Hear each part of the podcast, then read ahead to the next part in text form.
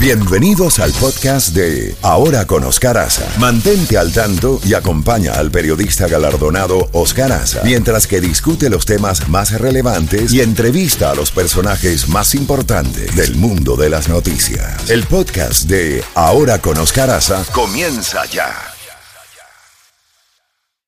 Z92 en Ahora con Oscar Aza, contacto directo con Jacobo Goldstein. Buen día en esta fría mañana, querido Jacobo. Cuéntanos, ¿cómo viene esa bandeja? Esa bandeja está tan lleno. Déjame darte algunos titulares y ver cuáles ampliamos. En primer lugar, todavía hay problemas en los aeropuertos nacionales. Hay varios que están todavía retrasados y cancelados.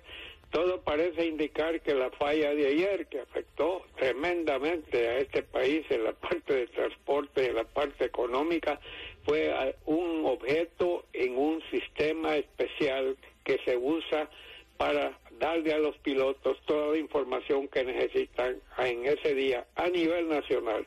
Parece así, parece, en Canadá sucedió algo igual, Oscar, pero parece que no hay relación alguna entre una cosa y la otra.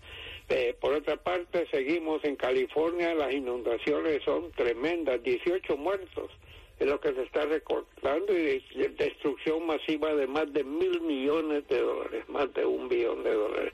Tenemos lo que apareció, otro lugar donde Joe Biden también tenía guardados documentos secretos que nunca debieron haber salido de la Casa Blanca.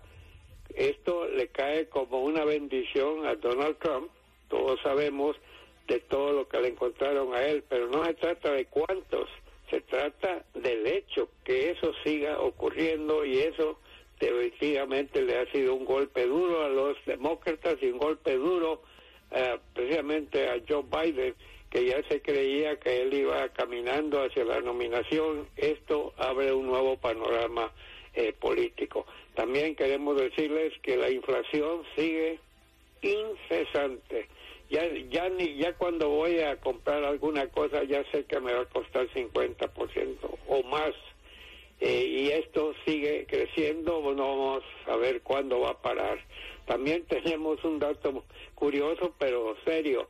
Eh, el gobierno ruso de Vladimir Putin acaba de nombrar un nuevo jefe militar en Ucrania este es el cuarto cambio en menos de un año, que ya nos estamos acercando a un año desde que Rusia invadió. Cuatro veces ha tenido que, que, sacar y poner nuevos jefes en Ucrania, lo cual demuestra que el ejército ucraniano les ha estado dando paliza tras paliza. Veremos qué va a pasar.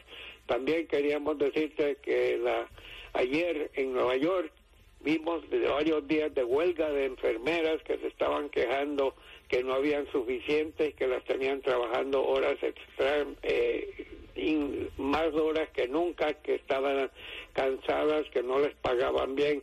Ya llegaron a un acuerdo con dos de los principales hospitales de Nueva York, así que por lo menos ese caso parece que ya está resuelto y por supuesto también sabemos que el nuevo presidente de la Cámara de Representantes, Kevin McCarthy, él, a los 20 que estaban en contra de él, eh, ya les eh, ya les demostró que eh, que haberles hecho caso, ya los nombró a casi todos ellos a comités de los más solicitados, de los que más quieren como un pago.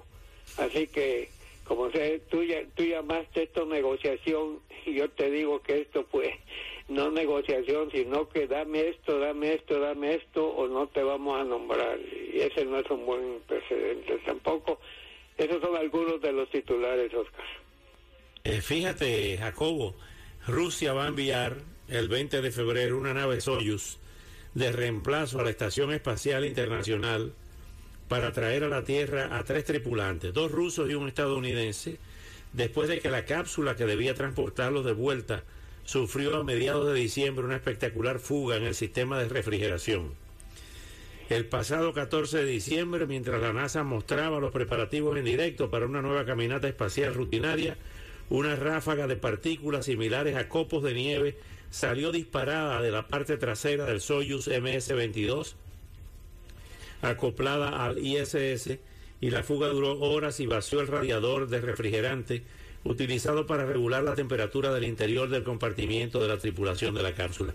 Sería la primera vez que va una nave a rescatar al espacio exterior a otros, ¿no? Para traerlos a la Tierra.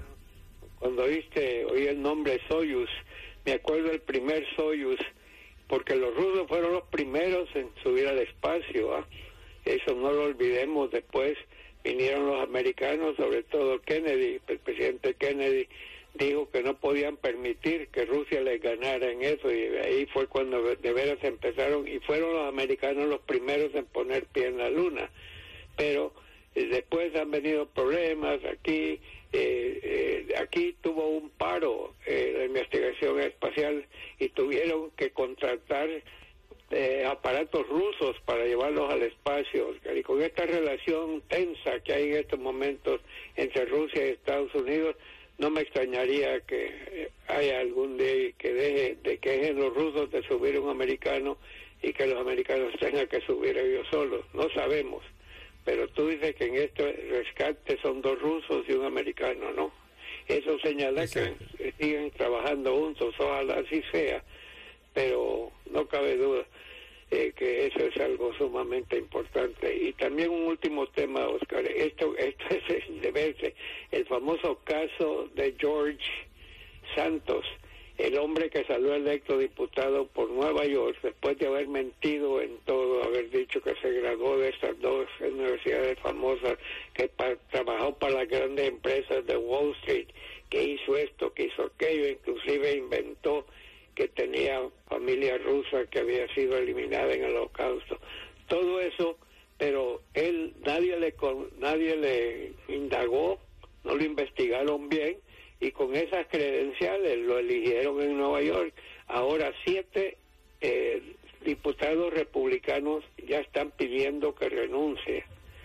Otros están en Nueva York, el Comité Republicano de Long Island, que es de donde él salió electo, están pidiendo su renuncia también, pero el presidente de la Cámara de ha dicho, no, porque él salió electo por la voluntad del pueblo, sí, pero una voluntad del pueblo totalmente amañada por las mentiras de Santos. Así que vamos a ver qué pasa.